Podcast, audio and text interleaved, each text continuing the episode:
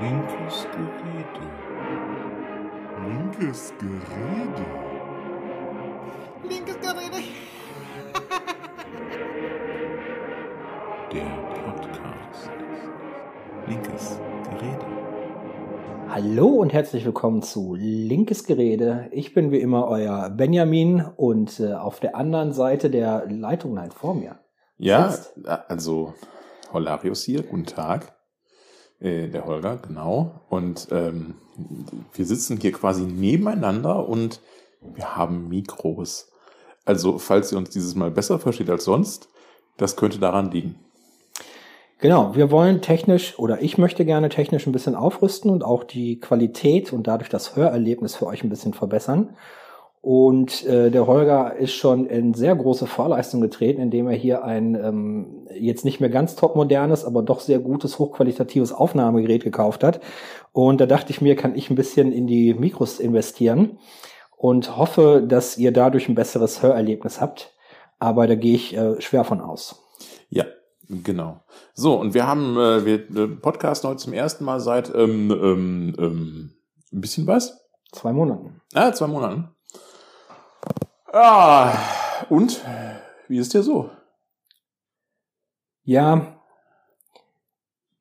es gibt bei mir ja so eine, so eine persönliche Änderung, da hatten wir gerade im Vorgespräch drüber gesprochen, es wird bald ein, ein Hund in diesem Haushalt einziehen und da bin ich äh, vor, also hab Vorfreude. Ähm, sonst aber ist so die allgemeine Weltlage doch sehr bedrückend. Und dazu kommt dann noch so dieses Gefühl, dass ich mich auch äh, in Deutschland selber immer unwohler auch fühle. Also meine Lebensqualität hier sinkt. Nicht durch die Preise und durch das Problem mit den Gas und sonstige Sachen, sondern das allgemein, die allgemeine Lebensqualität durch, durch einerseits die politischen Akteure, die ich sehe und mit, äh, mit, mit den Fehlern und die die machen und, und die Sprache, die die an den Tag legen und dann halt auch, wie meine Umgebung davon beeinflusst wird und welche Narrative und Geschichten die aufgreift äh, und ich mir immer mehr vorkomme, als ob ich vom Bekloppten umgeben bin. Ja, ja, also ähm, nennen, wir die, die Sachen beim Namen. Ähm, irgendwie, dass man jetzt seit einem halben Jahr äh, ständig irgendwie in diesen Krieg hineinschaut, ähm, finde ich auf der einen Seite ein bisschen, bisschen seltsam, ein bisschen beängstigend. Das ist auch so nah alles. Auf der anderen Seite ist es so ein bisschen wie früher. Also ich meine, ich bin ja, ich bin ja Cold War Kid. Und ähm, du hast eigentlich so in den, ich sag mal, 80er Jahren bis in die 90er Jahre hast du ja immer eigentlich irgendwelche Kriege gehabt, wo du auch immer irgendwie die täglichen äh, Wasserstandsmeldungen hattest, ob das Afghanistan war oder der Irakkrieg oder dieses oder jenes. Ja. Mhm. Ähm, und ein bisschen fühlt es sich das auch so wie das an, ja. Ähm, unter anderem deswegen, weil man in diesem Fall ja sich ziemlich klar machen kann, okay, wir wissen, wer der Böse ist. Und äh, also wir wissen, die eine Seite ist demokratisch und versucht das mit den Menschenrechten so halbwegs einzuhalten und die andere Seite ist halt Putin. Und ähm, das wird da äh, immer faschistoider, äh, was da in Russland abgeht. Und äh, das ist eigentlich ganz angenehm, dass man, dass man wieder so, so sieht. Denn äh, bei ganz vielen anderen Konflikten habe ich immer das Gefühl, oh Gott, äh, wen, wen muss man denn jetzt, also eigentlich muss man wieder das, die, die große Kunst, beide, beide Scheiße zu finden und so. Ähm, bei diesem Krieg ist es irgendwie nicht so. Ähm, und die letzten Tage waren eigentlich für mich ganz nett, weil es halt gute äh, Gewinne der Ukraine gab und man so langsam das Gefühl hat, äh, es könnte wirklich so weit kommen, dass die Russen sagen, okay, Schluss jetzt, wir haben keinen Bock mehr. Ich glaube da noch, noch, noch nicht dran, aber vielleicht in drei Monaten oder so. Und das ist mal schön. Und die andere Seite, die ich momentan auch ganz schön finde, ist, oder auf der einen Seite habe ich da super Angst wegen, aber auf der anderen Seite finde ich es auch super toll, äh, was im Iran abgeht. Ja. Ähm, dass da Menschen sich endlich auflehnen und endlich sagen, wir wollen die Religionsfaschisten weghaben, wir wollen das Ganze nicht mehr. Wir wollen ein bisschen mehr Freiheit, wir wollen ein bisschen, ja, und ähm, ich bin gespannt, wie politisch das wird. Ich finde, das ist auch tatsächlich so ein bisschen Licht ist in so einer sehr dunklen Phase. In so einer Phase, wo wir den Krieg in der Ukraine haben, wo in Schweden oder Norwegen jetzt die Rechten sich da durchgesetzt haben. Schweden, ja. Wo in Italien äh, so ein rechter Durchmarsch ähm, möglich ja. scheint. Ja. Äh, was mir auch nochmal so die Idee von Europa so ein bisschen kaputt gemacht hat. Und dieses weltoffene Europa oder auch das ähm, die Rechtsstaatlichkeit von, von Ungarn, nicht die Rechtsstaatlichkeit, die Demokratie, einfach mhm. Demokratie wurde mhm. aberkannt. Mhm. Ich weiß nicht, Kleptokratie haben sie nicht gesagt, aber irgendwie autokratisch. Autokratie, ja. Ich glaube, das kann man in diesem Fall sagen, weil es gibt ja äh, im Prinzip ist es nur Orban, oder? Also ich denke, ich habe, ich, ich kenne mich in Ungarn leider gar nicht aus. Ich kann da jetzt nicht wirklich was zu sagen. Äh, meinem Gefühl nach ist das, und das ist wirklich jetzt nur Gefühl, äh, ist da der Orban und ähm, so ähnlich wie Erdogan, so ähnlich wie Putin. Ähm, da ist einer, und wenn der stürzen würde, würde sich ganz vieles wieder ändern. Mein Gefühl. Ich weiß nicht, das ist diese äh, ganzen rechten ähm, Regime, auch wenn man sie jetzt noch nicht unbedingt Diktaturen nennen kann, aber doch Regime kann man sicherlich sagen, ähm, die haben oft diesen, diesen Führer, dieses Führerdingsbums, ne? Also das Putin ist schon so ein, so ein Führer, so ein Duce, ne? Und, und der Orban und der Erdogan und die sind alle so so haben wir auch immer so, einen, so einen Personenkult mit drin und so. Ja, aber das ist auch immer so ein bisschen pseudoreligiös. So. Da steckt ja auch immer, da steckt ja aber auch immer so ein System hinter. Also das ist ja ähm, jetzt während des zweiten oder nach dem Zweiten Weltkrieg die Fixierung auf äh, Hitler als das Böse, als das alleinige Böse hat ja ähm, ganz, ganz viele Verbrechen und das System dahinter verschleiert. Ja, natürlich, natürlich. Und ja. ich glaube, man würde einen großen Fehler begehen, wenn wir jetzt einfach die alleinige Schuld an dem Krieg in der Ukraine dem Putin zuschieben würden oder dass ähm, äh, Ungarn der Status der Demokratie äh, weggenommen wurde, äh, nur an den Orban ähm, zu heften. Ich glaube, damit redet man das Problem einfach nur klein. Das ist, wäre schön einfach und dann ja. bleibt die Welt auch schön einfach ähm, kommt, glaube ich, aber an die Realität nicht ran. Und was ich, was ich eher damit meine, ist, du hattest ähm, im Kalten Krieg hattest du ja ähm, diese, diese, das ZK, äh, das Zentralkomitee in der DDR äh, und und äh, so was Ähnliches. Ich, ich weiß das, ich kann die Begrifflichkeiten nicht mehr so wirklich. Ähm, du, du hattest immer eine Clique. Das waren immer mehrere da, da gab es, es, es gab ein, ein äh, Brezhnev oder wie die alle hießen, ja, aber ähm, die waren austauschbar. Es war hauptsächlich eine Clique von äh, Leuten, die die Macht inne hatten. Und ähm, wer von denen vorne stand, war nicht so wichtig, wirklich wichtig. Und das ist jetzt bei diesen Autokratien anders. Ähm, das ist dem Putin sehr wichtig, dass er das ist, der da vorne steht. Und das, das meinte ich eigentlich. Ähm, dass es immer, und da müssen, da müssen wir nicht drüber reden, ne? also dass es immer eine äh, ne, ne, ne große Anzahl von Leuten gibt, die sowas stützen und so weiter. Das ist gar keine Frage. Ich meinte eher diese, diese Bezogenheit auf eine Person. Ja. Du das auch in, in Nordkorea hast und da schon seit in der dritten Generation. Da ist es ja schon so eine schon so eine, so eine Quasi-Religion mit mit äh, äh, es muss auf jeden Fall ein ein Blutsnachfolger geben. Äh, äh, es muss einen Kim geben, äh, äh, Kim Jong. Ja, Un ist es jetzt und davor war es Kim Jong Il und davor war es noch ein anderer Kim. Äh, es muss halt immer einer von denen sein. bei, bei denen kommen halt ganz viele religiöse Erzählungen noch mit dazu. Jetzt der Putin ist ja eher so ein, so ein Diktatur-Popstar. ja, ja, in einer gewissen Weise. Ähm, das ist halt eine andere Art der Erzählung, ja. Ja. Also wenn wir, wenn wir, äh, wir haben ja auch gerade unsere Queen verloren, unsere, ähm, die, ähm, the Queen Elizabeth, the Lilibet, ist ja gestorben. Ähm, und ähm, ganz viele Leute haben gesagt, ja, jetzt müsst ihr aber auch trauern. Und ich denke mir so, ey, wieso? Erstens, die Frau ist alt geworden, die ist wirklich alt geworden, die hat ein gutes Leben gehabt. Was, wofür soll ich trauern? Ähm, und zweitens, ähm, naja, sie hätte schon ein bisschen politischer sein dürfen. Meiner Meinung nach. Sie hätte schon für ein paar Sachen um Entschuldigung bitten dürfen und so, Ey, ganz, was sie nicht gemacht hat. Ganz wichtig in der Erzählung ist, es wird ja angenommen, auch also jetzt in den Gesprächen, die ich zu dem Thema geführt habe, so in meiner ja. Blase, war, ist man immer davon ausgegangen, dass äh, das quasi der Queen von außen auferlegt worden ist, dass sie nicht politisch sein soll.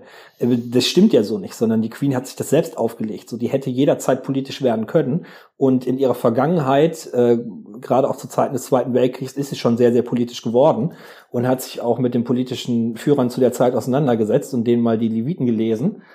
Ähm, es gibt so eine schöne Geschichte von Winston Churchill, dass er da wie so ein kleiner eingeschüchterter Junge mal vor ihr saß und auf dem Stuhl hin und her äh, äh, gerückt ist. Und ähm, so sie, sie, sie hätte die Macht gehabt, da viel zu sagen zu können, äh, auch dem, dem, dem eigenen Volk mal äh, die Situation vorhalten können, ähm, vor Augen führen können und so. Das hat sie irgendwie alles nicht gemacht und damit halt auch diese ganzen Schweinereien gestützt und verschleiert. Also die hat sie ja einfach ja. so im Nebel untergehen lassen. Also muss auch ganz klar sagen, ne? Also sie war eben äh, Kind einer einer für uns vergangenen Zeit, ähm, wo Adel noch eine ganz andere Wichtigkeit hatte als heutzutage. Ähm, das heißt, ähm, die Generation ihrer Eltern ähm, das waren äh, noch wirklich diese ganz klassischen Adligen, die ganz Europa mehr oder weniger unter sich aus, aufgeteilt hatten. Besitztechnisch, ja. Und ähm, sie ist natürlich auch noch in diese ganze Kolonialzeit äh, reingewachsen. Ähm, viele Kolonien haben sich erst in den 50er, 60er Jahren, teilweise noch 70er Jahren von England frei gemacht. Ja? Und ähm, dementsprechend ist sie mit diesem ganzen Kram aufgewachsen und hat das, hat sich da nie, hat das wahrscheinlich auch nie so wirklich reflektiert, was diese Kolonialherrschaft teilweise alles äh, bedeutet hat. Und ähm, das speziell in Afrika dann teilweise Leute auch auf den Straßen getanzt haben, vor Freude, dass sie nicht mehr da ist. Das ist natürlich eine andere Seite. Das ist immer auch ein bisschen unangenehm und ähm, nicht, äh, wie hätte Frau äh, Merkel gesagt, nicht mein Duktus. Ähm, aber ähm, ich kann das verstehen. Also ich kann das akzeptieren, dass äh, Menschen sagen, okay, ähm, sie hätte die Möglichkeit gehabt, zu versöhnen ähm, und, und auch ein bisschen von dem wegzutreten, was, was äh, da an Herrschaft auch ist und so weiter. Und das hat sie alles nicht gemacht und ähm, von daher trauern wir mit Sicherheit nicht, sondern sind eigentlich, finden es eigentlich ganz okay so. Ähm, ich finde sehr interessant, wirklich sehr interessant, dass erstens, ich hatte früher immer das Gefühl, so die Königin ist eigentlich in England auch nur noch so ja, so ein Symbol eher, ne? Nicht, nicht wirklich, nicht wirklich wichtig. Die, die ist ein Maskottchen gewesen, so ja. ähnlich wie beim ersten FC Köln, dieser Ziegen, genau. Ziegenpeter, Ziegen. Ja, ja, genau. Hennis, so. Ja, ja, genau. So habe ich mir das eigentlich auch immer gedacht. Und ich habe mir auch da, früher immer gedacht, wenn die mal irgendwann nicht mehr ist, wird der Charles wahrscheinlich sagen, boah, ich habe eh keinen Bock auf den Scheiß, lass meinen Sohn das machen. Hat er jetzt nicht gemacht, er hat es übernommen äh, im Alter von 73 Jahren einen neuen Job angehen, ist ja auch eine Sache. Ähm, und ähm, wie, wie wichtig das jetzt alles genommen wurde und ähm, wie, also dass, dass die Polizei Leute abgeführt hat, die sich mit dem Thema Monarchie auseinandersetzen wollten. Und dass die Leute, dass die Leute weggeführt haben, die äh, Prince Andrew, der äh, mit Epstein irgendwie junge Mädchen ähm, missbraucht hat, äh, dass sie damit kon konfrontieren wollten, dass, sie, dass deswegen Leute wegge weggeführt worden sind und so weiter, dass die Polizei da eingreift an Stellen, wo ich jetzt sagen würde, ja, das gehört eigentlich schon zum normalen, äh, zur normalen Meinungsäußerung, ne? Also das ist jetzt, das sind jetzt keine Sachen, in die in einer Demokratie äh, irgendwie ein Problem sein sollten, ja? Ähm, das fand ich schon, das fand ich schon spannend. Also ich glaube, ähm, das ist auch ein Teil dieses ganzen konservativen, äh, ähm, ja, Rückschlages. Ich versuche den englischen Begriff zu äh, finden, aber ich finde ihn nicht. Backslash? Ähm, back, back. Back, backflash, Backslash? Backlash. Backlash. Ohne S. Backlash. Ja, Backlash. Ähm, so war's. Wir können kein Englisch, das tut uns leid. Ähm, da, dass man den da eben auch wieder spürt. Ähm, dass man wieder irgendwie mehr daraus macht als, als eine Art ähm, Maskottchen. Also ist meine Befürchtung. Nun gut. Vor allem, das betrifft ja nicht nur die Briten, sondern es betrifft ja auch uns. Äh, dieses Zurückgreifen in alte, äh, alte Muster. Ähm, ich habe so ein bisschen die Berichterstattung verfolgt, mal so nebenbei, wenn auf Phoenix irgendwie drüber berichtet worden ist, ist ja wirklich viel und lang genug drüber berichtet. Ja. Und wenn man sich dann, also ich bin total erschrocken, als ich die ganzen Adelsexperten irgendwie äh, gehört habe, als sie gesprochen haben, weil total oft wirklich das Wort Unterwerfung benutzt wurde nämlich wenn es um die neuen Partnerinnen der Söhne, Prinz Harry und Mhm, William, mhm, geht, äh, wo dann immer wieder gesagt wurde, ja, ob die sich so unterwerfen können, wie jetzt die von der neuen Queen, die Frau. Von dem neuen König meinst du, ja. Nee, nee, von der Queen. Ich bin aber, ich habe mich jetzt daran gewöhnt. Ach so, ja, okay. Männer dürfen sich mitgemeint fühlen. Du ja. möchtest jetzt nicht gendern, alles klar, das, Ja. das, das kann ich verstehen. Äh, von, der, Ähm, von, der, von der neuen Queen, die Frau, ob die sich so unter, ob die sich dann auch so unterwerfen können, wo ich mir dachte, wo sind wir denn hier eigentlich, dass Unterwerfung noch so Ja. ein Ding ist? Ich meine, wenn in einem SM-Studio von Unterwerfung gesprochen wird, dann lasse ich mir das ja alles noch gefallen. Das ist auch okay. Da ist es äh, also auch okay, aber ansonsten ist es äh, so, have fun, aber schon, ja. doch nicht so im Fernsehen rund um die Uhr. Ne, Ja. Das normalisiert das ja auch alles äh, wieder, wenn immer wieder Natürlich. Unterwerfung wiederholt Natürlich. wird und irgendwie keiner äußert sich dazu und spricht Ja. mal irgendwie dagegen. Ja. Also, Und, schreck, schrecklich. und ähm, dann gibt's da noch diese ganze Geschichte mit, mit äh, Prinz, Prinz Harry und Meghan Markle. Ähm, und dem großen Problem, dass Prinz Harry sich in eine Frau verliebt hat, die nun mal ähm, auch ähm, ja, die, die auch nicht weiße Vorfahren hat und die man immer wieder von Seiten des Hofes, von Seiten der ähm, britischen Gesellschaft äh, rassistisch angegangen ist. Ähm, und die man immer noch für, also die wirklich quasi vor sich hergetrieben wird als die Böse im, im ähm, so die Yoko Ono des, des Königshauses quasi. Ja. oh, ja, ja. Ähm, die, Geschichte mit Yoko, Yoko Ono müsst ihr jetzt googeln, wenn ihr äh, jünger seid. Tut mir leid. Ähm, aber da war es ja auch Misogynie und Rassismus äh, bei den Beatles. Aber das ist ja noch eine ganz andere Sache. Äh, weil ich komme wieder von von von äh, äh, Höchstchen auf Stöckchen. Hölzchen auf Stöckchen, genau, so heißt das. So, ähm, nee, aber äh, das finde ich eben auch ganz, ganz erstaunlich, dass, ähm, dass so ein, so ein Prinz Harry äh, gesagt hat, so, weißt, wisst ihr was? Ich gehe einfach weg. Ich gehe einfach nach Amerika. Lasst mich alle in Ruhe. Ich habe keinen Bock mehr auf den ganzen Quatsch. Ähm, ich mache das so nicht mehr mit, weil schlicht und einfach es mir wichtiger ist, dass meine Frau und meine Kinder nicht rassistisch angepöbelt werden und dass ich äh, dass ich quasi ein ganz normales Leben führen kann.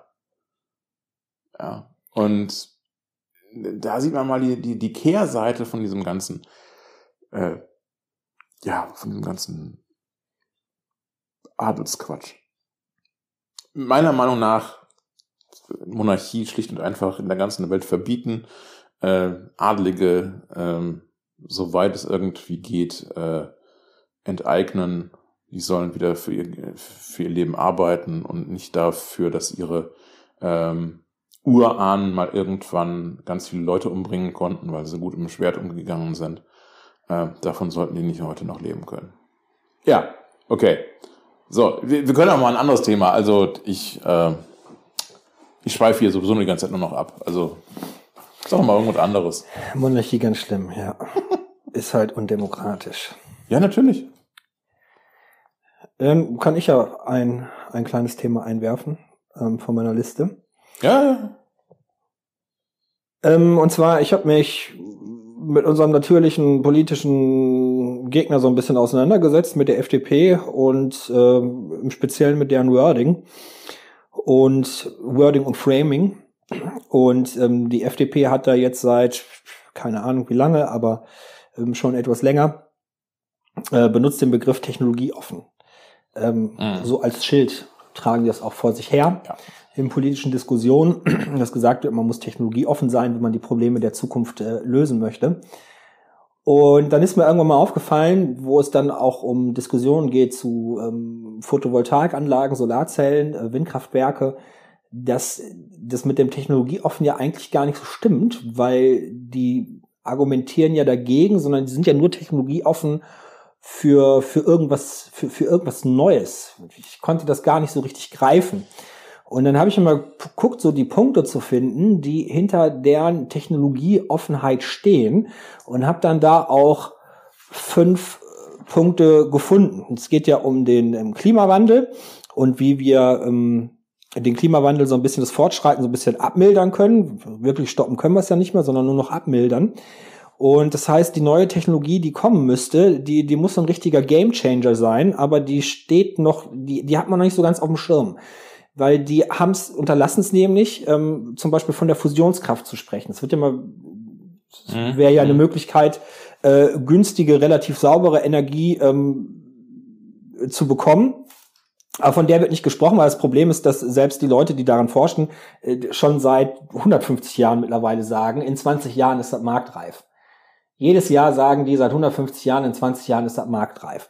Und äh, da kriegen die dafür einen auf den Deckel, deswegen sprechen die davon nicht mehr. Also es muss so ein, so, so ein Game Changer, also eine Game Changer Technologie sein, die noch keiner so wirklich auf dem Schirm hat. Ähm, ich möchte an dieser Stelle äh, Harald Lesch äh, in etwa äh, zitieren. Äh, der sagte, ähm, ja, wir wissen inzwischen, dass es prinzipiell theoretisch möglich ist, solche einen einen, äh, so, so, so, so einen Reaktor zu machen. Ja, wissen wir.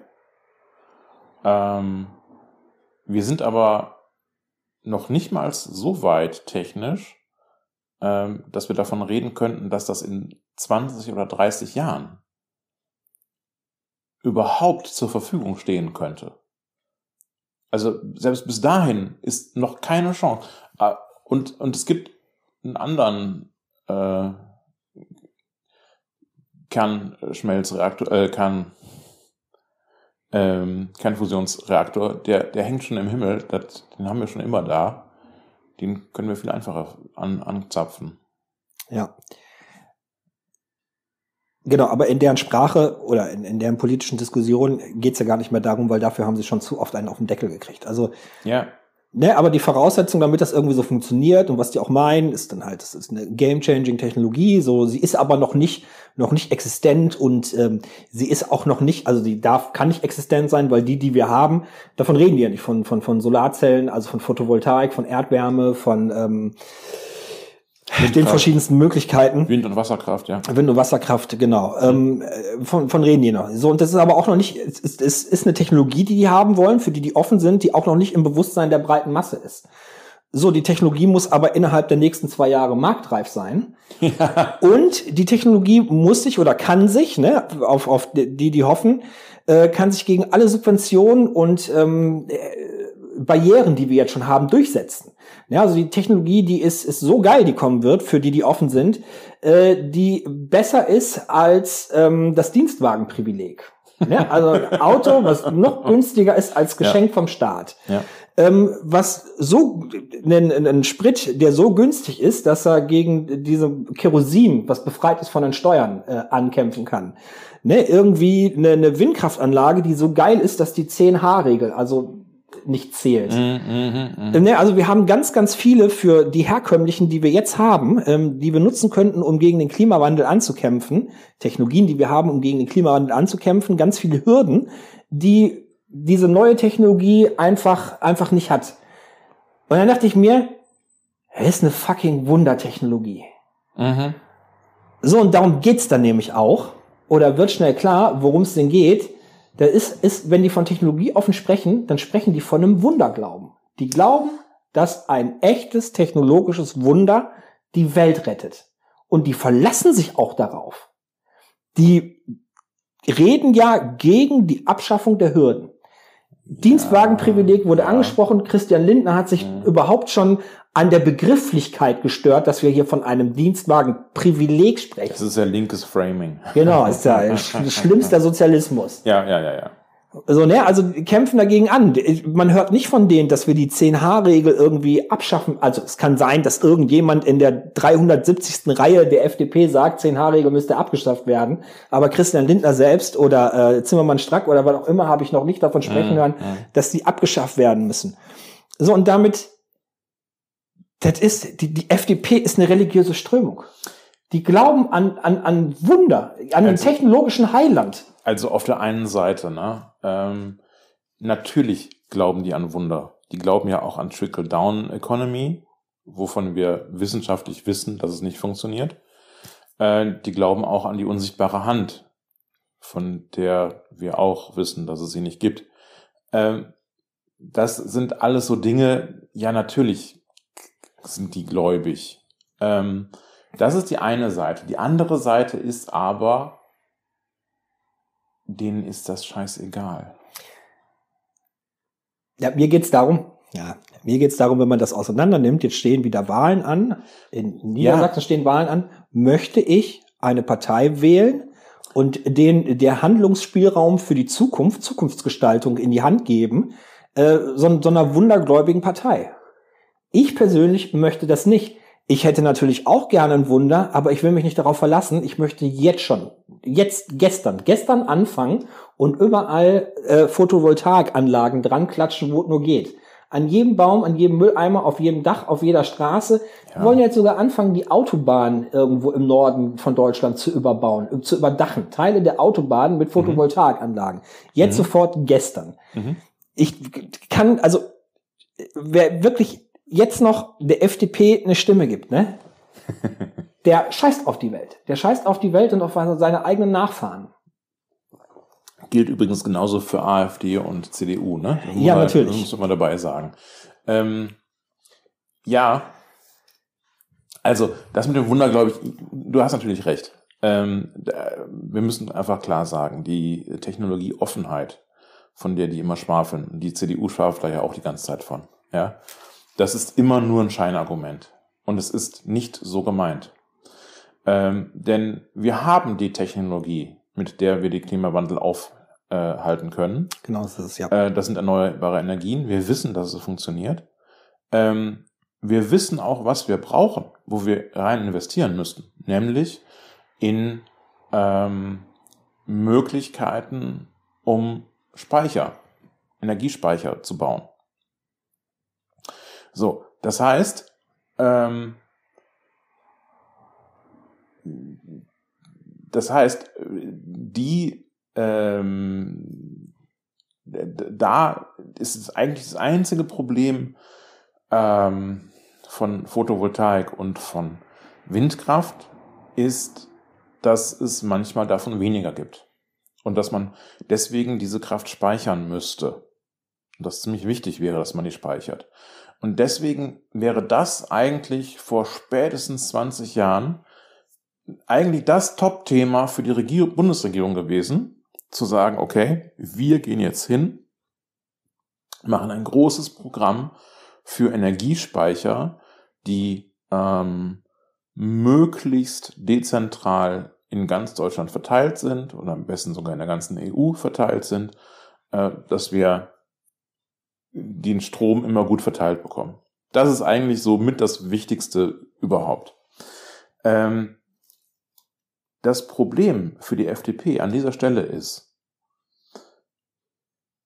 die ähm, Erzeugung von Windkraft, die Erzeugung von, von, Photovoltaikstrom, ähm, das ist etwas, das ist, das kann man nicht monopolisieren.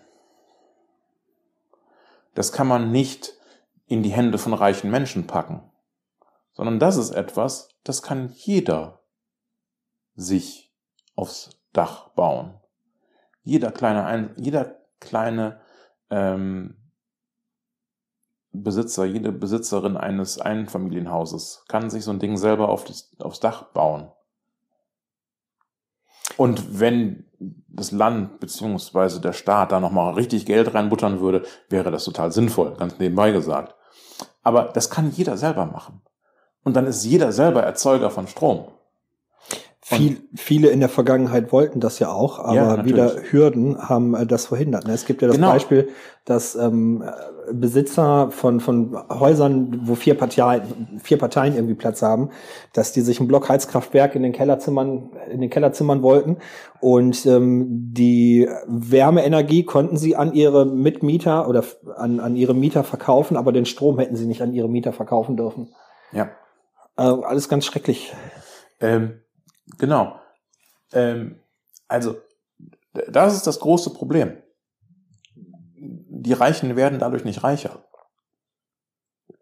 Ja, sondern durch dezentrale äh, Stromerzeugung wird, wird Reichtum verteilt, nach unten hin. Und das kann die FDP so, so nicht stehen lassen. Das geht so nicht. Und deswegen, und die CDU natürlich auch nicht, und deswegen wurde der Markt so äh, beschnitten und so, ja, mehr oder weniger zerstört. Ja, gut. Ich kann das jetzt nicht in Worte fassen. Also ich glaube, auch deine Erklärung dazu hat ein bisschen Schieflage. Äh, ich halte das für sehr ideologisch. So dass bei der FDP irgendwie mehr dahinter steckt als, als Pragmatismus. Ne, der Pragmatismus fehlt denen, fehlt denen in der, in der Situation. Und ich glaube, die sind, ich kann das schwer in Worte fassen. Irgendwie fehlt da noch so die passende Geschichte. Irgendwie sind, sind ähm, äh, Photovoltaikanlagen und Erdwärme und so ist irgendwie zu unsexy. So, da müsste, wenn jetzt Elon Musk sagen würde, Photovoltaikanlagen sind der neue geile Scheiß, dann würde man das auch monopolistisch auf jedes Dach äh, zimmern. Kannst du nicht. Ja, doch kann man. Das ist überhaupt nicht das Thema. Wir kriegen ganz monopolistisch in jedem Dorf Stadt äh, Zimmer äh, vermietet. Ähm, ach komm, wie heißt denn die Plattform nochmal? Ferienbuben. Airbnb oder was? Airbnb, genau. Ja, nee, das ist was anderes. Das ist was anderes. Nee, nee.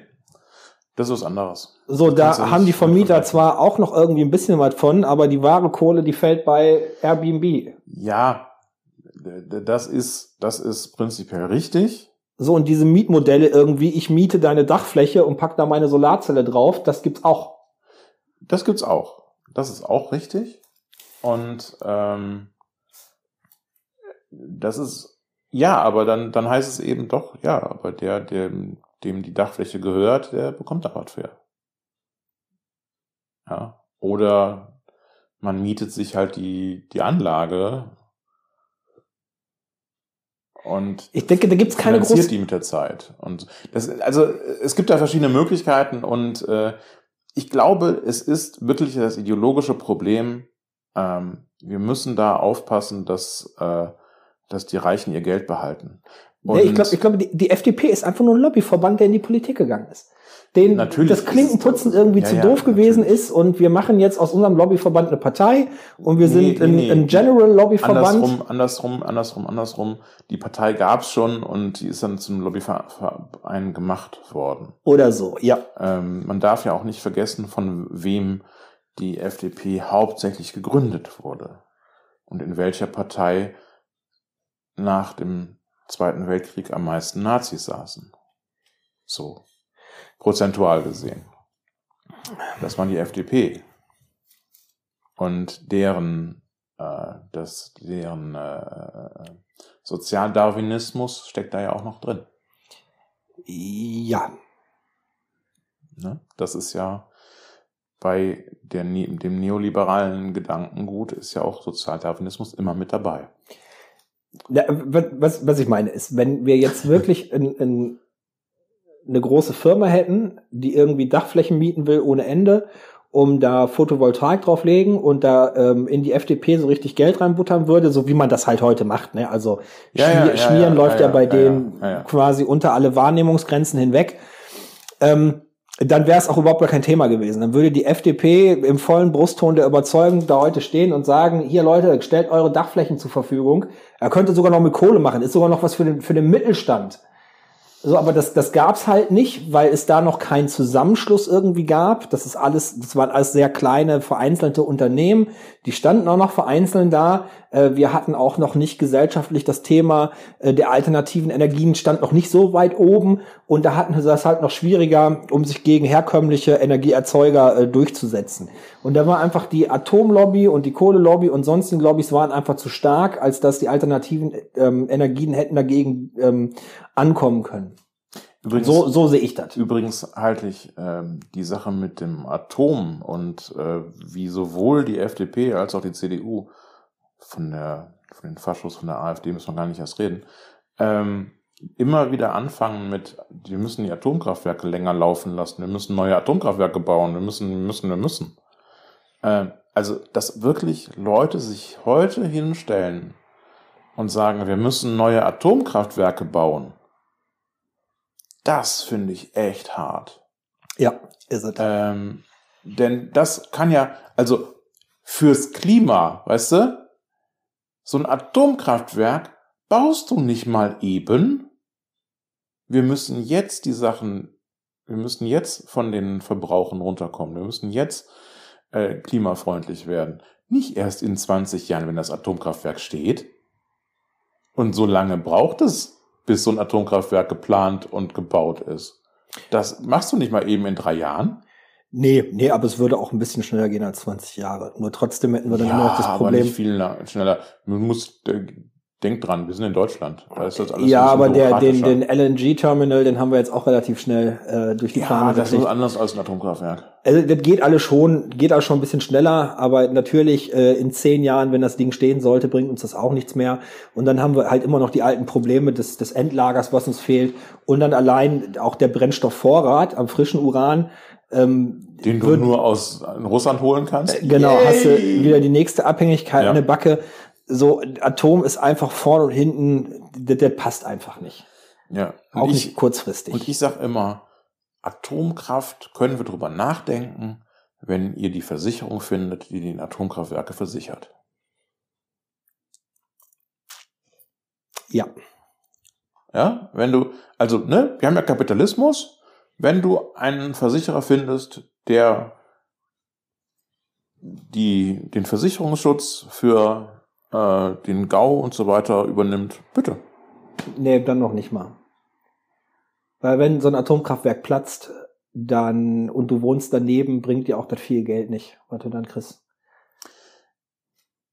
Das ist völlig klar. Du kannst da einfach Der nicht mehr leben. Gemeint ist damit eben, du wirst nie jemanden finden, der das versicherungstechnisch übernehmen wird. Nee, ich glaube tatsächlich, dass Atomkraftwerke Versicherungen haben, die aber ganz viele Fälle aus, ausklammern. Und das nee, dann auch. Die Versicherungen von Atomkraftwerken, das ist der Staat. Schon immer. Ja, der versichert ja sowieso alles. Aber okay. Ja. ich würde mich da jetzt an deren Wunder glauben. Ich glaube, das Wichtigste ist einfach, wenn die FDP von technologieoffen spricht, man muss, man müsste technologieoffen sein, dann sagen sie im Grunde genommen nichts anderes als man müsse Wunder, wundergläubig sein. Ja, sei, sei ja, wundergläubig, ja, ja. Homöopathie geil. Also es ist, es ist letztlich ein für, für Vertrösten so lange, bis es äh, nichts mehr bringt. Und das kann äh, vertrösten, das ist, du hast schon aufgegeben. So, das ist die Sache, man Ja. kann eh nichts mehr machen und ein Wunder wird das für uns ja. eine, eine, eine Und- göttliche Intervention Und wird. dann, dann leben wir lieber so weiter, wie wir bisher gelebt haben, damit wir nichts ändern müssen, damit wir uns nicht einschränken müssen. Und ähm, was nach uns kommt, ja, nach uns die Sintflut. So, und wer aufgegeben hat, kann gerne die FDP wählen. Äh, aber ich glaube, ich würde so weit noch nicht gehen wollen. Ich weiß, ich glaube, vorher begehe ich Suizid, bevor ich die FDP wähle. Das ist der bessere Weg, als FDP zu wählen. Habt ihr aber noch, ich meine das jetzt nicht so schlimm, wie es klingt. Ja, ja, ja, ja, mach mal weiter. Ähm, eine Sache, die mich auch in den letzten Tagen, die auch sehr medial ausgefochten wurde, äh, Bürgergeld, das das Thema, ne? Und äh, die SPD äh, klopft sich ja so auf die Schultern, dass ja doch jetzt 50 Euro mehr geben soll, äh, so dass ähm, der Regelsatz, also äh, Miete, ein, eine gedeckelte, gedeckelte Heizkosten, die man bekommt, äh, plus halt Geld zum Leben, dass das dann auf 502 Euro, dieses Geld zum Leben auf 502 Euro irgendwie steigt und dass das ein riesiger Durchbruch wäre und äh, ein Erfolg. Und das Problem an der Erzählung, an der Geschichte, die sie versuchen uns da zu erzählen, ist, dass das ähm, das einfach nicht stimmt. Und zwar diese Anhebung auf 502 Euro ist ja mit ähm, Inflationsausgleich und sonstigen Sachen und das haben die nicht einfach so gemacht, weil die dem was Gutes tun wollen, sondern die Politik ist quasi dazu verknackt worden vor paar Jahren von dem, ich habe es mal aufgeschrieben, Bundesverfassungsgericht in Karlsruhe äh, die gesagt haben, so, so, so geht das nicht. Ähm, ihr müsst mit Inflation gucken, dass ihr da Mechanismen einbaut und dass das auch früh greift. Nicht, dass die Menschen erst zwei Jahre den, die Inflation selbst tragen Ja. und erst dann die Anpassung kommt, wenn schon Ja. alles zu spät ist. Ja.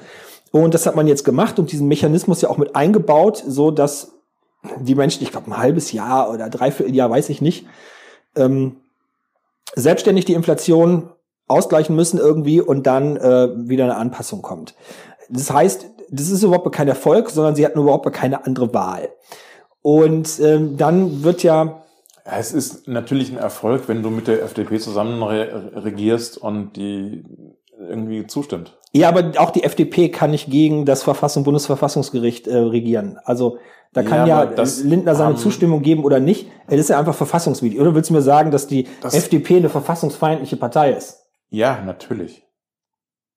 Also CDU und FDP haben äh, immer, wenn sie zusammen regiert haben, äh, gegen Karlsruhe regiert. So, ich lächle gerade. Das könnt ihr leider nicht hören. Und die haben äh, regelmäßig von Karlsruhe mit Anlauf in die Fresse bekommen. Aber wirklich mit Anlauf. Ja. Äh, weil ganz häufig sie mit irgendwelchen Gesetzen um die Ecke gekommen sind, wo Karlsruhe gesagt hat, nein, das ist verfassungswidrig, was ihr da macht. Und ihr wisst das auch eigentlich, dass das verfassungswidrig ist, was ihr da macht. Und ähm, deswegen, äh, also der, der übliche Weg, wenn die, wenn immer noch große Koalition wäre, ja, dann wäre es halt so passiert, dass man da ein neues Gesetz gemacht hätte, was immer noch nicht alles eingehalten hätte, was Karlsruhe gesagt hat. Und dass man einfach gesagt hätte, okay, wir kommen, lass uns darauf ankommen.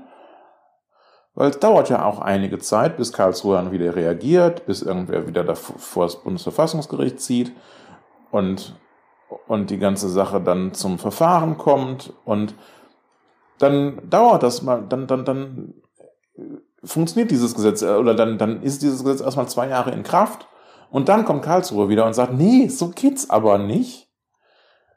Und dann muss man sich halt wieder was Neues überlegen. Und dann dauert es nochmal zwei Jahre, bis dann das neue Gesetz kommt. Und dann man vielleicht dann auch alles wirklich äh, ähm, mit benutzt. Also ja, natürlich, wenn es nach der CDU oder der FDP geht, dann äh, arbeitet man da verfassungswidrig. Natürlich. Das ist doch schon immer so. Also was der Holger meint, ist, die würden viel lieber ähm, das Grundgesetz ändern, als dass sie an Ja, systematischen können Zusammenhängen was ändern. Das können sie so nicht ändern. Also du holst Also- soweit aus. So viel, ja, Kann meinen Punkt nicht zu Ende führen. Entschuldigung. Also es ist kein Erfolg, sondern sie sind, die Ampelregierung ist von Bundesverfassungsgericht angewiesen worden, die Systematik zu verändern und auch die äh, Beträge anzuheben. Ja, ich glaube, es war noch die alte Regierung, die dazu aufgefordert wurde. So, und Ja.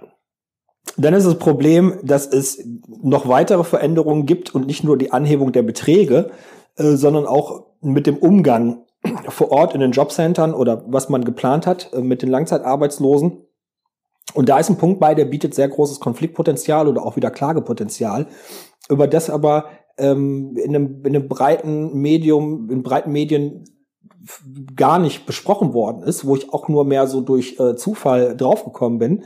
Und zwar gibt es in den Plänen einen Punkt, dass Langzeitarbeitslose ein Anrecht haben sollen, von persönlichen Coaches äh, betreut zu werden, dass sie ein, ein Coaching machen können, um Vermittlungshindernisse zu beseitigen. Mhm. Und diese Coaches gibt's jetzt schon, die werden selten verteilt, also man hat da kein Anrecht drauf. Aber das Problem dabei ist, da kommt halt jemand zu dir nach Hause. Mhm. Ähm, ich habe jetzt gehört, dass ähm, hier jetzt in Gummersbach ähm, es gibt eine Klitsche, da arbeiten Psychologinnen. Das Mhm. ist ja dann noch in Ordnung und die arbeiten eins zu eins mit dem Langzeitarbeitslosen daran, ähm, welche Vermittlungshemmnisse es gibt. Aber die haben keine Macht, dem Jobcenter irgendwas mitzuteilen. Also die können jetzt nicht die Minderung des Regelsatzes irgendwie durchdrücken, sondern die arbeiten nur, schreiben einen Bericht, schicken den Bericht an Jobcenter und das Jobcenter macht dann, was es will. So und Mhm. da, die sollen jetzt mehr Einflussmöglichkeiten bekommen. Ähm, es ist nicht gesetzlich ausformuliert und das macht, ist, ist eigentlich das eigentliche Problem, dass wenn in der Praxis erst quasi die Regeln dafür geschaffen werden und es da aber keine gesetzlichen Schranken oder Richtlinien für gibt. Also ein Problem ist, dass wir in Zukunft davor stehen, dass die Leute nicht mehr im, im, in, in den Jobcenter sind, dass sie zu Hause eins zu eins betreut werden und dass Leute da sind und sagen, hör mal zu, du hast hier irgendwie noch Ecken und Kanten, deswegen kannst du nicht vermittelt werden. Äh, deine Haare sind zu lang, dein Kleidungsstil gefällt mir nicht. Und wenn du hier nicht mitarbeitest und meine Erfolgsquote minderst, vorher minder ich deinen Regelsatz. Nämlich um diese 30 Prozent und das wären 150 Euro 60. Mhm. Das ein Hammerstange Geld ist. Und das findet dann alles äh, im Privaten bei dir zu Hause statt. Du hast keine Zeugen. Weder die, die, die Betreuer, die eins bei, bei dir zu Hause sind, sind quasi Ja. allein gelassen mit ihrem Problem ähm, und findet alles im Privaten statt. Also ganz, ganz schwierig. Das ist, ich habe versucht, irgendwie eine Metapher dafür zu finden, aber das lässt sich überhaupt gar nicht beschreiben, was da passiert. Der Staat kommt zu dir nach Hause persönlich, sagt immer zu, du bist ein Arsch, irgendwie zieh dir die Hose richtig hoch, äh, putz dir öfter die Zähne, geh mehr duschen, sonst irgendwas.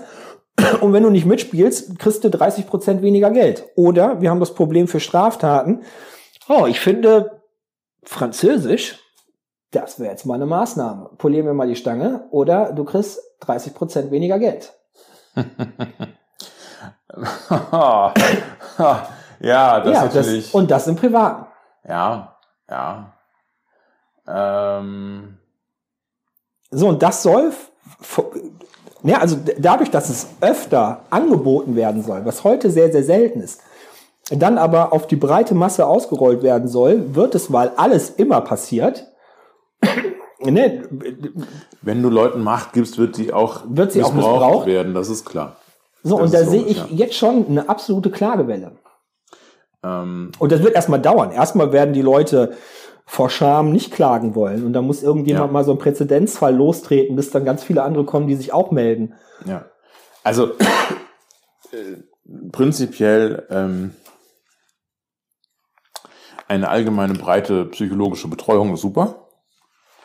Finde ich großartig. Es gibt ja keine Qualitätsrichtlinien dafür. Ja, ich ne? weiß das. Und dann haben wir für sowas Ähm. auch nicht genug Psychologen. Äh, das sowieso nicht. Wir haben eh viel zu wenige. Ähm, wir haben viel zu wenig Stellen für Psychologen, das ist auch keine Frage. Ähm, nein, äh, das Problem ist eigentlich immer noch, äh, da, da steckt halt immer noch diese, ähm, diese nur wenn du arbeitest, bist du was wert Geschichte hinter. Und von der müssen wir wegkommen. Deswegen bin ich schon seit langer Zeit ein Anhänger des BGE und ich glaube nicht, dass ohne BGE irgendetwas machbar ist. Ähm, da müssen wir hin. Und vor allen Dingen äh, jegliche Form von äh, ähm, Sanktionen äh, muss einfach weg. Ähm, denn ähm, es kann nicht sein, dass ausgerechnet die Leute, die sowieso strugglen, dass die auch noch ständig unter dieser Fuchtel der, der Sanktionen äh, hängen ähm, und wir in deren Leben eingreifen, wie wir, in, wie wir uns nie und nimmer träumen lassen würden, dass wir in das Leben von anderen Leuten eingreifen. Ähm, und das, ich glaube, das ist jetzt eigentlich so, das reicht mir schon als, als Kommentar in dieser Hinsicht. Abgesehen davon, wir haben ja auch noch unser Hauptthema. Wir sind ja, wir reden ja erstmal nur drei Stunden vorher, vor dem Hauptthema. Ähm, vielleicht können wir es auch in zwei Podcasts aufteilen. Ich weiß es auch in zwei aufteilen. Ähm, müssen wir hinterher gucken. Ähm, auf jeden Fall, äh, da kommt das nochmal drin vor. Was ja auch krass ist, du bist bisher als, also die sagen der Kunden, ich bleib jetzt einfach mal, weil es, hm? also der, der, der Arbeitssuchende äh, wird immer wieder eingeladen ins Jobcenter und muss seine Wohnung verlassen, sein, seine, seine Safe Zone. Ähm, und der Jobcenter-Mitarbeiter oder Mitarbeiterin hat erstmal keine Chance, in, in dein Privatleben reinzugucken. So, und äh, jetzt kommt dann halt jemand von denen zu dir nach Hause und du kannst halt wirklich gar nichts mehr verstecken. Du hast, deine Privatsphäre wird irgendwie aufgehoben. Ja. Also das ist eine, ja, ja. eine extrem miese Nummer, die mir irgendwie noch mehr gegen den Strich geht oder die ich für noch viel schlimmer empfinde, als die, die mangelnde Kohle. Weil die Anpassung, diese 50 Euro, die merken, die sind ja immer noch zu wenig. Also eine solche Betreuung, äh, speziell wenn sie dann äh, in, in den eigenen Lebensbereich hineingeht, äh, ist eigentlich eine Sache, die nur freiwillig sein darf. Na, du sollst jetzt ein, ein Anrecht darauf haben. Das ist ja auch schön. Also das ist ich, nicht, ist nicht wenn freiwillig. Wenn ich das möchte, dann ist das auch okay. Aber wenn mir das jemand vorschreibt, ist es nicht okay. Dadurch, dass sie halt den Regelsatz kürzen können um 30 Prozent, was eine Hammerstange Geld ist, wie gesagt, dann, wenn der Regelsatz 502 Euro betrifft, wären es 150 Euro, ähm, dann können wir von möchten überhaupt nicht mehr reden. Sobald dann auch nur irgendein Jobcenter-Mitarbeiter sagt, vielleicht doch 30 Prozent, wie sieht's aus? Wie ist Ihr Lustgrad gerade? Dann haben wir auf einmal alle Lust, dazu machen. Ja, ja, ne, das ist klar. Wie, wie, wie ich es gesagt habe, es muss freiwillig sein, alles andere hat keinen Sinn. Alles andere ist auch wieder nicht mit dem Grundgesetz vereinbar. Bin ich sehr sicher. Ja, deswegen erwarte ich auch eine Klagewelle. Ja, bin ich sehr sicher. Ja, äh, weiter. ja, nur ein Thema, was äh, sehr traurig ist. Ähm, ich habe das hier auf meinem Zettelchen benannt, einfach Tatort Disco. Äh, mir ist vor, vor, vor einem Dreivierteljahr, glaube ich, oder vor einem Jahr zum ersten Mal Berichte, habe ich gelesen im Internet, äh, dass in England äh, junge Mädchen oder weiblich gelesene Menschen, ich bin mir nicht sicher, ob das da wirklich alle betrifft, ähm, heimlich in der Diskothek mit, mit Betäubungsmitteln gespritzt worden sein sollen. Mhm. Also die Mädchen tanzen, mhm. Mhm. mhm. ausgelassen äh, zur Musik, die Musik ist laut und dann kommt irgend so ein schmieriger Typ daher und spritzt heimlich irgendwo äh, Betäubungsmittel und dann funktioniert das ähnlich oder soll das ähnlich wie mit den K.O.-Tropfen funktionieren, dass wenn die jungen Mädchen die Besinnung langsam verlieren, was dann halt auch äh, passiert. Ja, man sich dann sexuell an ihnen ver, äh, ja. Mhm. Und die wichtigen Punkte sind von den Opfern, von den vermeintlichen Opfern oder von den Opfern, ähm, dass es immer sehr heimlich ist, weil die, die Opfer haben darüber berichtet. Und dann sagen Ärzte, ja, heimlich ist schwierig, weil wenn du tanzt und deine Muskeln und so benutzt und jemand spritzt dich irgendwo, du kannst erstmal gar nicht sauber spritzen, aber den Tätern geht's ja vielleicht auch gar nicht darum, sauber eine Spritze zu setzen. Aber du würdest es auf jeden Fall nicht mehr heimlich mitkriegen, weil das ist sehr, sehr schmerzhaft. Da entsteht eine farbige große Beule, Einstichstelle und ähm, das würde auch bluten und so heimlich kann das ähm, gar nicht funktionieren. Und ist das so? Ja, heimlich spritzen ist schwierig. Also das ist die Aussage der Ärzte, von, von Klinikärzten, von, von, von Ärzten. Ja, ja, ich, ich, ich überlege halt nur gerade, ähm, wie. Also es kommt, glaube ich, sehr stark auf die Dünne der Nadel an. Ja. Weil ich erinnere mich an äh, Impfungen, die ich im Prinzip gar nicht gemerkt habe. Genau, es gibt natürlich auch Insulinspritzen und so. Da ist dann die Frage, ja. das sind sehr kleine, sehr, sehr Nadeln. Ja. Kann ich dann den Wirkstoff dahin transportieren, dass er wirksam wird und kann ich auch genug Ja, Dosis dahin transportieren? Und zum Beispiel bei Insulinspritzen kannst du die, also wenn ich das richtig verstanden habe, kannst du mit der Insulinspritze nicht so schnell die Dosis in den Muskel transportieren, die du Mhm, bräuchtest, um mhm, jemanden äh, die Besinnung zu rauben. Also ich sag mal, ich kann mir auf jeden Fall vorstellen. Der ähm, Punkt ist überhaupt gar nicht wichtig, deswegen sollten wir uns damit nicht so lange aufhalten. Ich kann mir auf jeden Fall vorstellen, dass du eine, eine Spritze, ähm, also dass es Formen von Spritzen gibt, die du kaum spürst, wo du nur merkst, da sticht mich irgendwas oder so. Oder da habe ich irgendwie, da, da, ne, irgendwas, was im, im, aber nicht im Kopf ankommt, als ich kriege eine Spritze oder sowas. Das kann ich mir schon vorstellen. Ja, aber wie gesagt, das ist jetzt die Frage, sitzt dann der Wirkstoff genau da, wo der Wirkstoff sitzen muss? um seine Wirkung- ja, ja. Und das ist auch vollkommen egal. Darum geht's Ja. auch gar nicht. Und es geht auch gar nicht um das vermeintlich und sonstige Sachen. Ärzte sagen halt nur, es, es gibt also diese Berichte von den jungen Mädchen, die gesagt haben, ich bin heimlich gespritzt worden. Mir muss jemand was Betäubendes in, äh, gespritzt haben und das muss heimlich passiert sein. Und Ärzte sagen, heimlich finden wir da relativ unwahrscheinlich. So, und dann ging das irgendwie los ähm, auf den Inseln oder auf der Insel. Und dann äh, kamen auch so ein paar Fälle raus, wo dann ähm, zum Beispiel ein Mädchen gesagt hat, ja, das mit der Spritze, ich, ich habe das gehört und habe das aufgegriffen, meinen Eltern zu erzählen. Ich habe ähm, irgendwie Ecstasy oder was konsumiert und der Dealer hat aber nicht das verkauft, was er mir, mir versprochen hat. Ich, ich habe mich da übernommen und das hat mich ähm, ausgenockt. Mhm.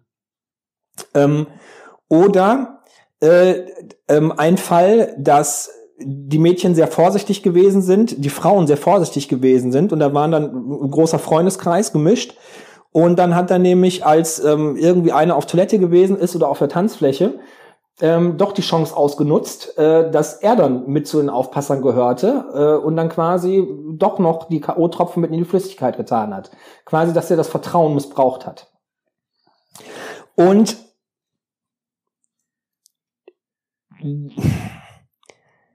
jetzt, ähm, ja Gott, ich bin raus. Das ist auch vollkommen egal, ob das ähm, möglich ist oder nicht möglich. Es ist halt sehr schwierig, ne? Du hast die, die Aussage irgendwie im Internet oder von, von Opfern und dann kommen auf einmal auch Leute, die denken, ach, das geht mit den Spritzen und die versuchen das wirklich. So, dass es nämlich dann noch hinterher äh, rausgekommen ist und jetzt immer mehr und so war es wohl auch bei dem Fall in Köln gewesen, dass ähm, die, die Frau dann im Krankenhaus gewesen ist und man hat bei so einer Beweisaufnahme, da gibt es ja so, so spezielle Ambulanzen irgendwie, wo Frauen hingehen können, Mhm, mhm. ähm, hat man da Einstichstellen irgendwie gefunden. Aber man konnte halt keine Substanz irgendwie feststellen und die Frau war auch nicht, ist halt nicht vergewaltigt worden. Da ist halt irgendwie nichts passiert. So dass, wenn man sowas in eine Welt setzt, selbst wenn es aus der Not heraus ist, ähm, dass dann trotzdem Leute auf die Idee kommen, das dann einfach mal zu probieren, weil sie das für ein probates Mittel für ihr Verbrechen irgendwie halten. Und Ja. ähm, ja, das ist halt eine krasse Nummer. So das das Problem ist, ich habe damit dann auch drüber gesprochen, auch wieder in meinem Bekanntenkreis, auch mit Frauen. Und ähm, als ich dann von, von diesen beiden Fällen äh, berichtet habe, ähm, ist halt immer wieder gesagt worden, so die Frauen hätten einen Fehler gemacht. So, warum hatten die eine dann überhaupt Drogen genommen? Ist die doch selber schuld? Und dann kommt ja mit dieser Mhm, Erzählung wieder der Täter davon, der Drogendealer, der einfach irgendeinen Scheiß verkauft.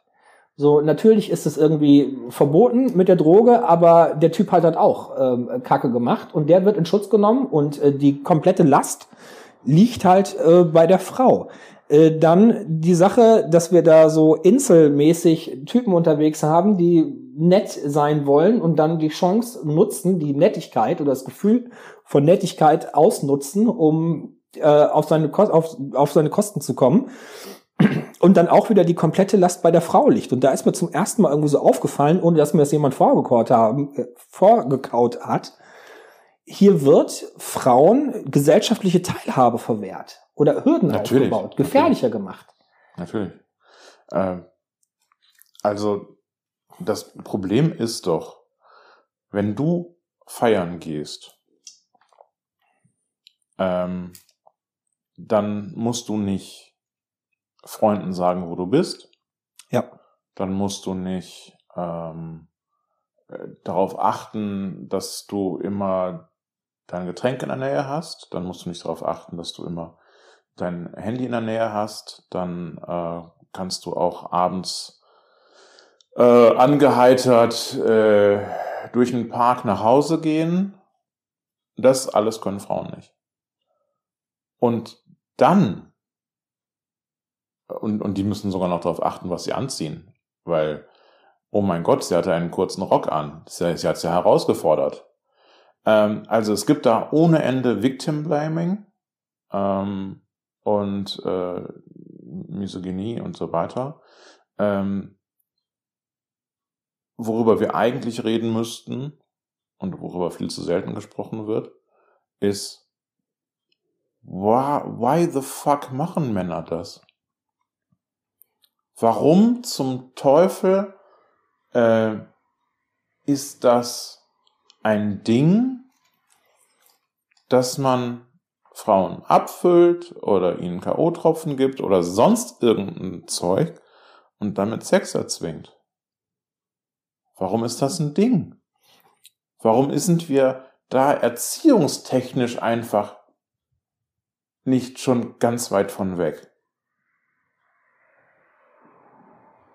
Müsste man doch eigentlich sagen, du, wenn, wenn du einen, einen Sohn hast, dann bring ihm doch bitte bei, was man alles nicht macht. Und dass er keinerlei Anrecht darauf hat, dass eine Frau ihm irgendetwas in irgendeiner Weise zu Diensten ist. Mhm. Ähm, und, und da, das ist unser Problem. Unser Problem ist nicht, dass Frauen nicht auf ihre Getränke achten. Ich achte auf meine Getränke auch nicht. So. Und äh, das Problem sind die Männer. Das ist ganz einfach. Leider. Worauf, ich gebe dir da recht, worauf ich noch raus wollte, ist einfach auch zu merken, wie das gewollt ist. Dass das, was da alles passiert, verschiedenen Gruppen verschieden gut in den Kram passt. So, Ja. die, die, die Ja. Täter werden geschützt bei ihren Straftaten und die können ihre, ihre Neigungen, äh, ihre Gewaltneigungen ausleben. Ähm, und moderne Konservative ähm, sind endlich weg davon, also die wollen ja auch davon wegkommen, immer Sachen zu verbieten, sondern die können schon sehr, sehr gut damit leben, wenn die Abweichungen von der Norm, die sie definiert haben, einfach massiv bestraft werden. Wenn Räume einfach gefährlich bleiben, Räume, die sie nicht so gut finden, Ja. wenn die gefährlich bleiben und die greifen dann lieber zu der Methode, dass die Leute, die also wenn Männer in der Disco gehen und Drogen nehmen, naja, dann ist es halt mal irgendwie ein Lausbubenstreich. Und dann, ja, natürlich war das nicht so schön, ne, aber man tobt sich halt irgendwie aus und, und das Ja, ja. passiert halt mal. Und für Frauen ist es halt noch viel extremer, gefährlicher, mit Scham behaftet. Und, und diese Räume sind komplett geschlossen. Du bist selber schuld und hast irgendwie dein Leben verwirkt. Aber Konservative profitieren einfach davon, weil die nicht mehr als die großen Verbieter äh, dastehen. Also es ist heftig. Und die Last liegt auf jeden Fall immer bei den Frauen. Ja. So, deswegen habe ich mir auch Gedanken gemacht, was, was mache ich jetzt irgendwie damit? Ne? Weil mir ist es aufgefallen, zum ersten Mal irgendwie selbstständig, ohne dass es mir vorgekaut wurde, weil hier bei uns in Nachrichten war es ja jetzt nicht so ein großes Thema. Und natürlich immer, wenn es geht, anzeigen. Also Ja, das ja, ist natürlich doof und eine Belastung. Ja. Ähm, ich kann das nicht ganz nachvollziehen, aber ich, ich weiß das. Also ich bin ja nicht betroffen, ne? deswegen Ja. fällt es schwer, mich da hineinzufühlen. Aber ich weiß, dass es schwierig ist. Aber wenn es geht, anzeigen ist immer eine gute Geschichte. Und dann Punkt Nummer zwei, wenn man irgendwie das Gefühl hat, irgendwas passiert, was man nicht wollte in der Diskothek, ähm, ins Krankenhaus gehen, in diese Ambulanzen und die Beweise sichern lassen, auch wenn man noch nicht weiß, ob man jetzt eine Anzeige machen möchte oder nicht. Ist auch immer wichtig, dass man dann was ähm, zur Hand hat. Und wenn es dann irgendwelche Einstichstellen sind oder dass die, dass die Subst also durch Blutabnahmen Substanzen feststellen, dass man was hat. Entschuldigung. So, und dann ist natürlich für mich, ich, ich bin ja nicht betroffen davon, ne, aber wie, wie kann, kann ich mich verhalten? Und habe dann versucht, irgendwie zu gucken, wie könnte ich denn ein guter Alliierte sein für Frauen. Nicht so ein Nice Guy, der dann versucht, nur so zu tun, den Frauen entgegenzukommen, um dann irgendwie davon zu profitieren, sondern wirklich so ein Alliierter. Wie kann ich da an der Seite stehen? Und da bin ich selbst ehrlich gesagt ein bisschen ratlos.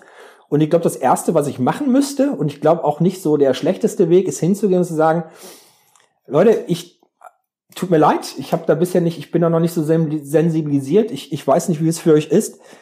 Erzählt mir mal ein paar Takte dazu und wenn ich euch unterstützen kann, würde ich mich freuen, wenn ich das auch wirklich irgendwie, wenn ich dabei helfen könnte.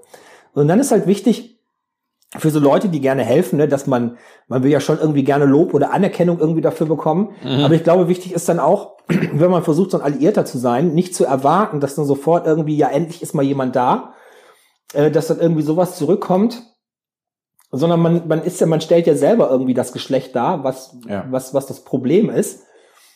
Und ähm, ja, dass man nicht zu viel erwartet, dass man zu viel machen kann. Ja, das ist, glaube ich, bei aller Form von Allyship immer so. Ähm, als Weißer kann ich nicht erwarten, dass mir schwarze Menschen sagen, das und das musst du so, so und so machen, dann bist du ein guter Ally. Sondern ich muss schon das versuchen und vor allen Dingen, ich muss darauf, ich muss immer darauf hören, oder was heißt immer, aber ich muss darauf hören, was aus dieser Community so kommt, ohne dass ich Anspruch darauf nehme. So, erklär mir doch mal, warum das jetzt Quatsch ist, was ich da erzähle. Ja, erklär mir das doch mal. Ähm, erzähl mir doch mal, wie es dir damit geht. Das ist alles so ein bisschen schwierig.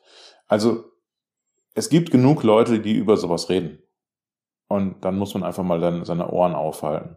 Ähm, ich habe letztens äh, ähm, den, den Spruch gehört, äh, die, die Watte aus den Ohren und ins Maul. Das würde helfen. das ist gut. ja. Das, ich glaube, das ist ähm, in Bezug auf Allyship ist das eine ganz, ganz wichtige Geschichte. Dass man die Watte aus den Ohren nimmt und sie ins Maul packt, dass man nicht ständig äh, weil im, im Prinzip immer dann, wenn ich anfange zu reden, geht's ja auch um mich. So, und es geht aber nicht um uns. Ich glaube, was ich machen würde, so mit, mit denen in, in der Blase, in der ich halt unterwegs bin, ich würde wirklich hingehen und sagen, hört mal zu Mädels, äh, ich habe da was gehört von den Spritzen, ist das irgendwie ein Thema? Und wenn die sagen, ja, nein, keine Ahnung, weiß ich nicht, äh, mir das anhören, was dazu zu sagen ist, dann würde ich einfach nur fragen, kann ich irgendwas machen? Kann ich irgendwie behilflich sein? Ja. Und das war's dann auch schon. Ja, ja. Nein, ich, ich sag halt nur, ne, wie gesagt, ähm, man kann einfach mal die Ohren aufhalten und gucken, was schon darüber gesagt wird und so weiter. Ähm, wie gesagt, wir können nie so äh, von jemandem verlangen, dass er das erklärt. Ja. Ähm, und ja. Aber interessanterweise, also jetzt starten wir mal endlich mit unserem eigentlichen Thema. Ja, dann lass uns vorher mal kurz Päuske machen. Oder wir machen erstmal eine kurze Pause. Ja, Okay. wir hören uns gleich. Ja, hallo, wieder zurück aus der Pause. Yes. Wir haben uns äh, mit Getränken, Getränken versorgt. Äh, der Benny braucht Koffein. Ja, ist ein stark verdünnter Kaffee. Ja. Aber ja, um die Stimme so ein bisschen zu schmieren. Äh, wir haben Genau. uns überlegt, wie wir jetzt weiter verfahren, weil wir haben nämlich noch ein großes Thema vor uns. Äh, wir haben das erstmal opferorientierte Justiz genannt, aber wir setzen uns da auch mit dem Thema auseinander, wo die Ärztin in den Suizid äh, getrieben worden Der, ist. sagen wir, das ist- war der, der Aufhänger. Ansatz, der Ja. Aufhänger, an dem wir. Ähm, ähm, oh, ich hätte, ich hätte vorbereitet sein sollen. Ich wusste jetzt nicht mehr, wie die Ärztin hieß. Verdammt. Ich auch nicht. Ähm, das sollte man vielleicht nochmal googeln. Ähm, also, die Situation in Österreich wurde eine Ärztin. Warte, warte, warte, warte. Wir haben uns dazu entschieden, weil Ah, das ja. Thema sehr, sehr wichtig ist, hier einen Schnitt zu machen und hier eine Folge zu beenden. Ah, genau. Ja, machen wir das so. Und dann Also, wir das, sind aus der Pause gekommen, um das Thema zu beenden. um das Thema, wir sind auf der Pause bekommen, um die Folge, die erste Folge hier zu beenden. Wir nehmen jetzt natürlich weiter auf, aber die weitere Aufnahme hört ihr dann in der nächsten Folge. Und äh, deswegen bleibt mir zu sagen, danke, dass ihr uns bis hierhin gehört habt. Ihr seid die Geilsten. Absolut. Vielen Dank. Tschüss. Tschüss. Das war Linkes Gerede, der Podcast. Aber gut, dass wir drüber gesprochen haben, ne?